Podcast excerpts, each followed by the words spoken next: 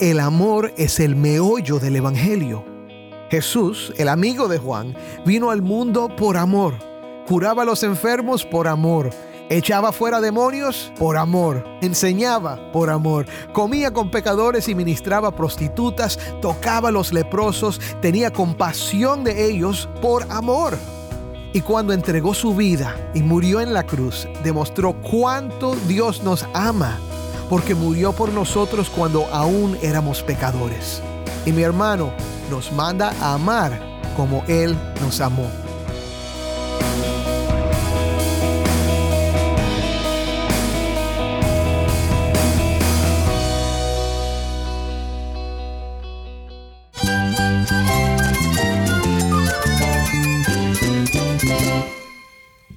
Cristo es mi todo. Cristo es el Rey del universo, es quien guía nuestras vidas. Él es grande y amoroso. Él es real. Solamente Jesucristo es nuestro Señor y Salvador. Es mía quien me fortalece. En Cristo Jesús hay esperanza, hay paz. Y nuestro Dios es un Dios de rescate. Estás escuchando el faro de redención. Cristo desde toda la Biblia, para toda Cuba y para todo el mundo.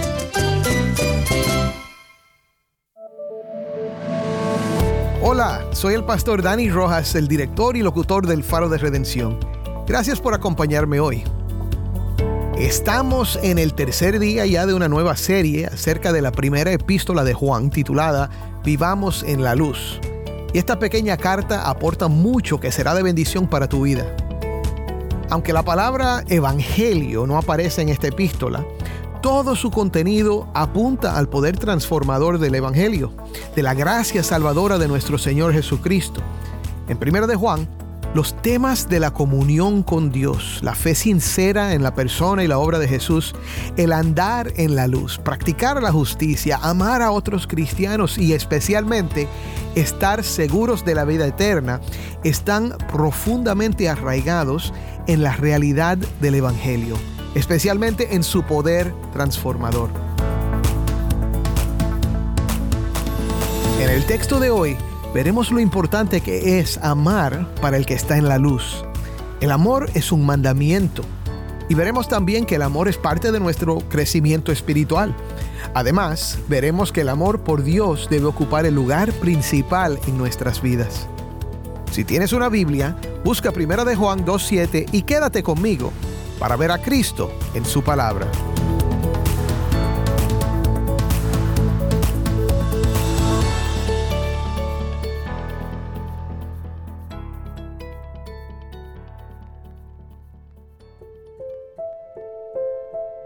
Hermano, quiero que sepas que yo amo a mis cinco hijos.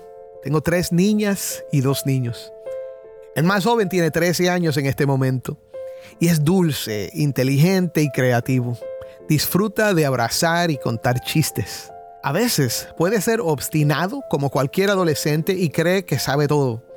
Y en momentos de disciplina, bueno, llega a decirme que me odia, lo cual es difícil de escuchar.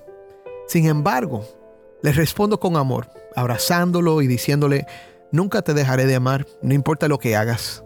Aunque no me guste tu comportamiento, nunca dejaré de amarte. Mi hermano, criar a los hijos es un desafío. Y si hubiera un premio para el más desafiante, creo que mi hijo menor se lo ganaría. A veces, mantener viva la luz del amor es todo un reto. ¿Alguien más se siente así como yo? Ahora, si a veces es difícil hacer esto con nuestra familia, ¿cuánto más con los de afuera? En el pasaje que estudiamos ayer dijimos que una marca de la persona que conoce a Dios es que obedece sus mandamientos y evita el pecado. El pasaje terminó diciendo, el que dice que permanece en Él debe andar como Él anduvo. Hoy vemos otra característica clave del verdadero cristiano que conoce a Dios a través de Jesucristo, el amor. Este amor abarca tanto a las personas como a Dios. Jesús nos enseñó que todas las leyes divinas se resumen en amar a Dios y amar a nuestro prójimo. Nuestra capacidad para amar a Dios y a los demás fluye del amor de Dios hacia nosotros y nuestra comunión con Él. En esta porción de 1 de Juan 2 del 7 al 17, El apóstol Juan nos guía en un viaje hacia la comprensión del amor de Dios y cómo este amor debe influir en nuestra vida diaria como creyentes. En este pasaje encontramos dos secciones principales que nos instruyen sobre cómo caminar en la luz del amor de Dios. Primero, veremos un mandamiento a amar y segundo, veremos un mandamiento a madurar. La primera sección nos presenta un mandamiento que es antiguo y nuevo a la misma vez veremos que el que está en la luz obedece el mandamiento del amor.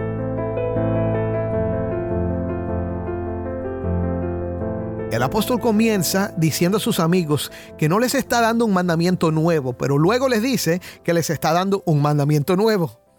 Puedo imaginar que si Juan hubiera expresado esto en persona, sus amigos lo habrían mirado y preguntado, entonces, Juan, eh, ¿es nuevo o es antiguo? Quizás Juan habría sonreído y respondido, es ambos. La palabra nuevo se traduce de una palabra griega que no se refiere al tiempo, sino a la calidad. Un comentarista lo compara con la música. Hay canciones antiguas que adquieren una nueva vida cuando un músico talentoso las interpreta. Juan dice que este mandamiento no es nuevo, en el sentido de que lo han tenido desde el principio, ya que es parte del antiguo pacto. Sin embargo, también es nuevo. Sus lectores posiblemente anticipaban lo que Juan iba a decir, ya que el apóstol afirma que han tenido este mandamiento desde el principio. Cuando agrega que también es nuevo, sus amigos pueden haber recordado que Cristo les dio un mandamiento nuevo a sus discípulos. El viejo apóstol sin duda podía recordar con claridad aquel momento, unos 50 años atrás cuando escuchó a Jesús decir, un mandamiento nuevo les doy, que se amen los unos a los otros, que como yo los he amado, así también se amen los unos a los otros. En esto conocerán todos que son mis discípulos, si se tienen amor los unos por los otros. Juan quiere que sus amigos entiendan esto porque el amor es el meollo del Evangelio. Jesús, el amigo de Juan, vino al mundo por amor. Curaba a los enfermos por amor. Echaba fuera demonios por amor. Enseñaba por amor. Comía con pecadores y ministraba prostitutas. Tocaba a los leprosos. Tenía compasión de ellos por amor. Y cuando entregó su vida y murió en la cruz, demostró cuánto Dios nos ama, porque murió por nosotros cuando aún éramos pecadores. Y mi hermano, nos manda a amar como Él nos amó. Y dijo, en esto conocerán que somos sus discípulos. No sería por la pureza de nuestra doctrina o la manera en que celebramos los cultos. Hay iglesias que se dividen por estas cosas y, y por mucho menos. Hay pastores que no se hablan por cuestiones secundarias y violan el nuevo mandamiento. Jesús dejó claro que el mundo sabría que somos sus discípulos por cómo nos amamos mutuamente. ¿Está claro? Ahora lee conmigo el versículo 8. Por otra parte, les escribo un mandamiento nuevo, el cual es verdadero en él y en ustedes, porque las tinieblas van pasando y la luz verdadera ya está alumbrando. Otra vez, el mandamiento es nuevo, no en términos de tiempo, sino en su frescura y su calidad. El amor es necesario en todo momento y el mundo lo necesita. Tu esposa lo necesita, también tu vecino, tu compañero de trabajo, los pastores en tu comunidad lo necesitan, hasta tus enemigos lo necesitan. Cada día nos brinda nuevas oportunidades para vivir conforme a este mandamiento de amar. El apóstol señala que este mandamiento es verdadero y genuino en Cristo y en ustedes. En otras palabras, Cristo ejemplifica este amor. Un amor que se entrega y se sacrifica por los seres queridos. Un amor que perdona y espera lo mejor de la persona amada. También lo vemos en nosotros porque en Cristo somos nuevas criaturas con corazones renovados por la obra del Espíritu Santo. Cuando Cristo habita en nuestros corazones, comenzamos a sentir un amor por los demás que antes no teníamos. Es maravilloso. Si eres creyente, seguro que ya has experimentado algo de esto. Por cierto, siempre lucharemos con este mandamiento. Por un lado, queremos obedecerlo y amar, y por otro lado, nos resulta difícil. pero fue necesario el mandamiento porque aún no hemos sido perfeccionados. Por eso dice que tenemos la luz. Somos hijos de luz, hermanos, pero las tinieblas van pasando. En otras palabras, están con nosotros todavía y la luz verdadera ya está alumbrando. Es ese concepto de que lo que somos lo somos ya, pero también está por venir. El reino es ahora, pero todavía no. ¿Me entiendes? Ahora, ¿cuáles son las tinieblas? Son la ignorancia y la ceguera espiritual que afecta cómo nos relacionamos los unos con los otros. La naturaleza humana nos hace egoístas, centrados en nosotros mismos, y porque no podemos ver más allá de nuestros propios deseos, andamos ciegos y sin dirección. Esas tinieblas ya están pasando, pero no han desaparecido. Por eso todavía existe esa lucha en ti. No obedeces a la perfección, no haces todo lo bueno y a veces haces lo malo. La verdadera luz, según Juan, ya está brillando y esa luz es Cristo. Juan 1.9 nos dice que Cristo es la luz verdadera que al venir al mundo alumbra a todo hombre. Si tenemos a Cristo, tenemos luz para ver la necesidad de amar a los demás y el poder para hacerlo. La nueva naturaleza que tenemos en Él nos revela la necesidad de amar. Y mi hermano, su presencia en tu vida significa que sabes muy bien de cuánto pecado te perdonó el Señor y cuán paciente y misericordioso ha sido contigo. Sé que tú entiendes esto. La persona que sabe profundamente que el gran Salvador ha perdonado y rescatado a un gran pecador es paciente y misericordioso con los demás. Pero ahora el apóstol tiene que hablar con firmeza. Lee los versículos 9 al 11. El que dice que está en la luz y aborrece a su hermano está aún en tinieblas. El que ama a su hermano permanece en la luz y no hay causa de tropiezo en él.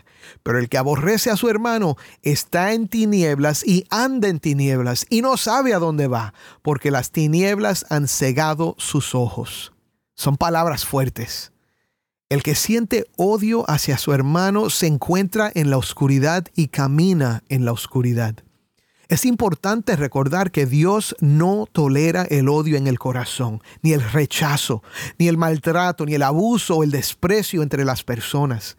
El odio nos ciega y dificulta ver algo bueno en los demás. Pero lo más peligroso de esta ceguera es que no reconocemos la maldad en nosotros mismos y creemos que nuestras emociones y acciones están justificadas. Ahora, es natural para nosotros tropezar en cuanto a esto. Siempre habrá personas que serán difíciles de amar. Puede ser un hijo rebelde, algún familiar o un compañero de trabajo que te hará la vida imposible. Puede ser tu vecino o hasta tu propia pareja. Lo que el apóstol quiere que entendamos es que el odio es inaceptable en un creyente. Los cristianos deben amar. Aborrecer a alguien cuando se supone que Cristo ya te ha perdonado por todo lo que has hecho sugiere que no estás en comunión con el Señor. Implica que estás en tinieblas y que has perdido el rumbo porque las tinieblas te han dejado ciego. No se puede subrayar lo suficiente la importancia de comprender que el amor es una ley. Dado que es una ley, desobedecerla es pecado. Dios desea que amemos y no quiere que aborrezcamos a nadie. Ya se nos advierte que aquel que aborrece a su hermano está en la oscuridad. Y sabemos que quien afirma conocer a Dios y camina en la oscuridad está mintiendo. Pero ¿Qué sucede si como creyente encuentras difícil amar o sientes que experimentas odio hacia alguien? Si te estás haciendo esta pregunta, y yo sé que alguien se la está haciendo, esta es la luz de Cristo brillando y revelando lo que estaba oculto en las tinieblas. Y quizás ahora mismo Dios te está revelando el pecado del odio en tu corazón. Dale gracias a Dios por esa luz. Eso es por su amor. Es su misericordia que te llama a una de dos cosas. Si todavía no tienes a Cristo en tu corazón, te está llamando a arrepentirte y a creer en Cristo para tener vida en Él. Pero si ya has creído en Cristo, te llama a hacer lo que enseña Primera de Juan 1.9. Confiesa tu pecado, porque Él es fiel y justo para perdonarte. Puedes hacerlo ahora mismo. La segunda sección entonces comienza en el versículo 12 y tiene que ver con la relación entre el amor y el crecimiento espiritual. De hecho, el amor es esencial para madurar en la fe.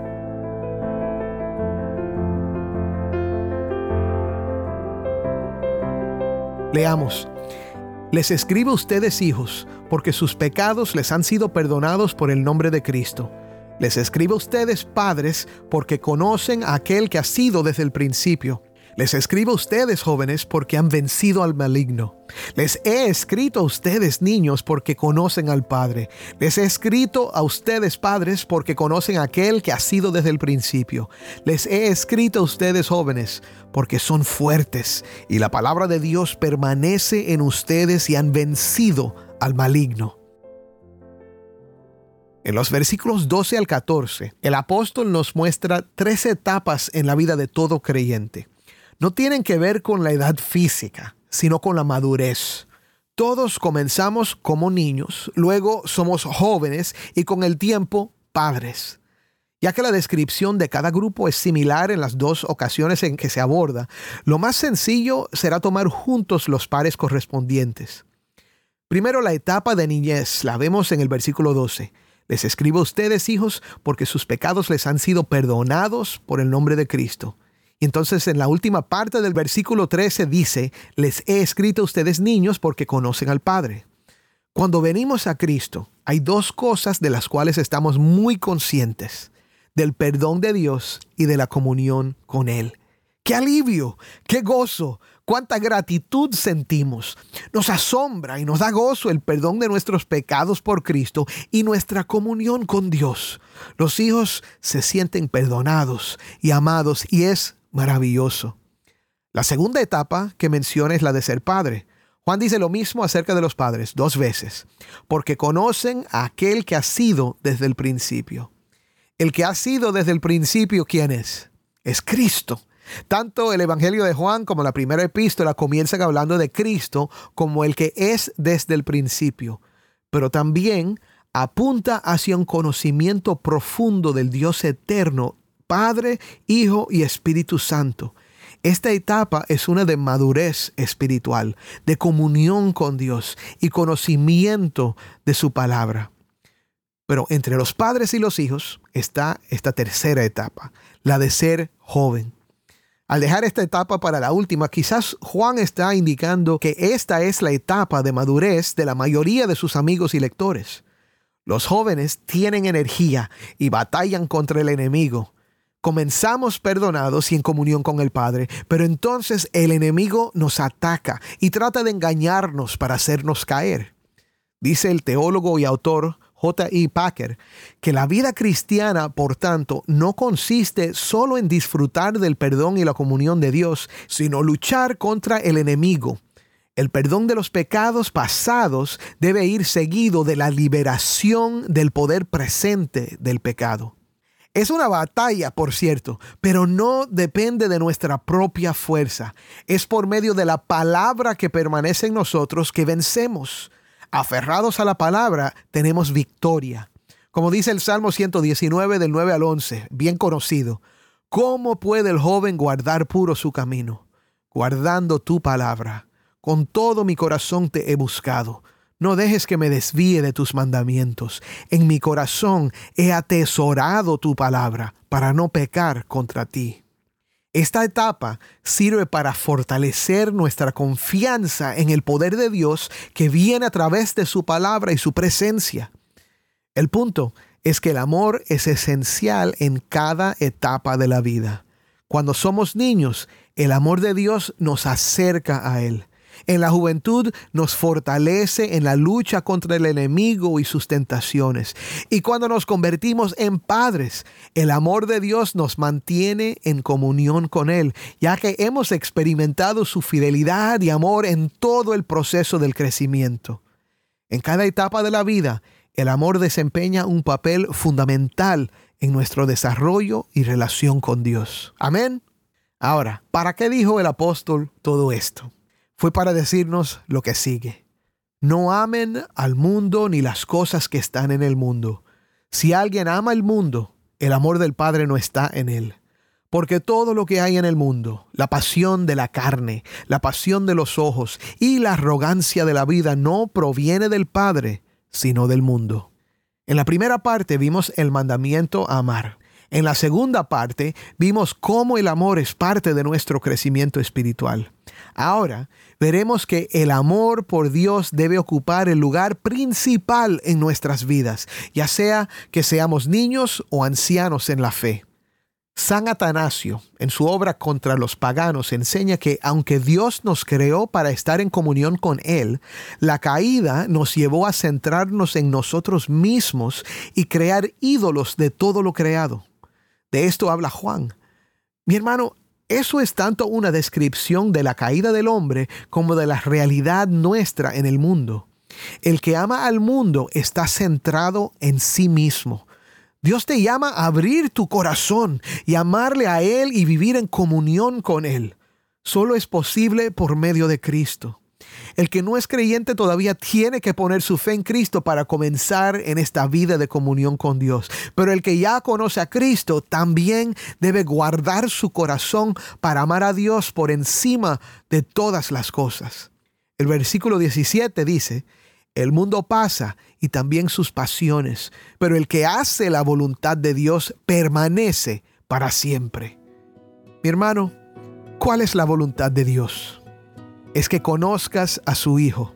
Y Él quiere que reconozcas la idolatría en tu corazón, la tendencia natural de centrarte en ti y de darle la espalda a Dios, lo cual nos conduce a la muerte y nos separa de su vida, para que te arrepientas y pongas toda tu esperanza en aquel que murió por ti, Cristo Jesús nuestro Salvador. Conocerás su amor y transformará todo. Créelo. Amén.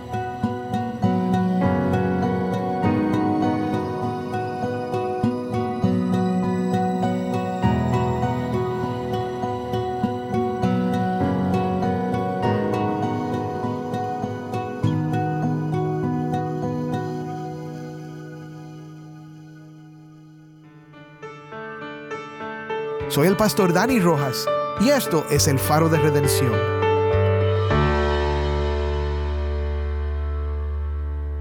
En cada etapa de la vida, el amor desempeña un papel fundamental en nuestro desarrollo y relación con Dios.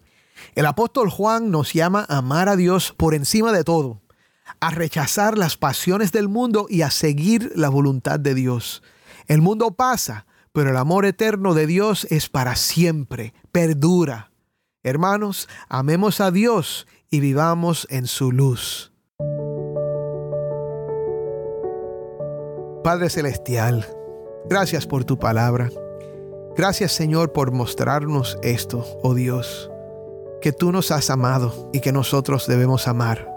Señor, es un mandamiento viejo y nuevo a la misma vez.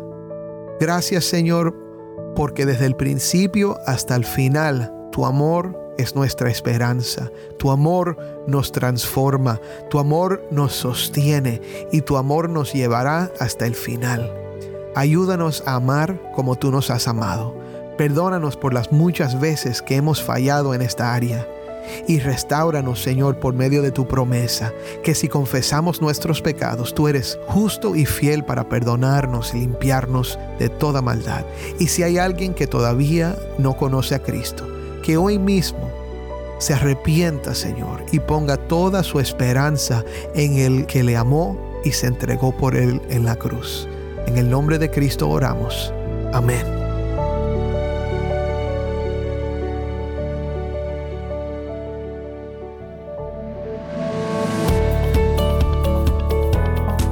Estamos muy agradecidos por las emisoras que transmiten el faro en Cuba y en otros países en el mundo. Si tú nos sintonizas por la radio fuera de Cuba, haznos saber en qué emisora nos escuchas y a qué hora se sintoniza donde nos escuchas. Nuestro correo electrónico es ministerio arroba el faro de Nuevamente, nuestro correo electrónico ministerio arroba el faro de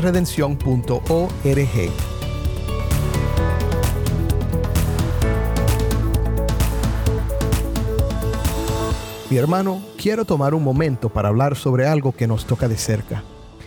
El Faro de Redención tiene la misión de brillar la luz de Cristo para el pueblo cubano y para todo el mundo hispano. En un mundo que busca respuestas, tu apoyo puede ser un faro de esperanza. Si vives fuera de Cuba, te animo a que te alíes con nosotros participando en nuestra misión. Cuando lo hagas, no solo nos ayudarás a producir el faro, sino que también llegarás a almas que anhelan orientación y conexión espiritual. Tu generosa inversión nos permite seguir compartiendo el Evangelio, teniendo un impacto profundo en vidas en toda Cuba. Únete a nosotros en este viaje de fe y juntos brillemos la luz de Cristo. Visita nuestro sitio web elfaroderedención.org hoy mismo para hacer una inversión de impacto.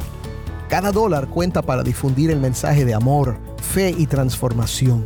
La luz de Cristo desde toda la Biblia, para toda Cuba y para todo el mundo. Gracias por ser parte de algo verdaderamente extraordinario.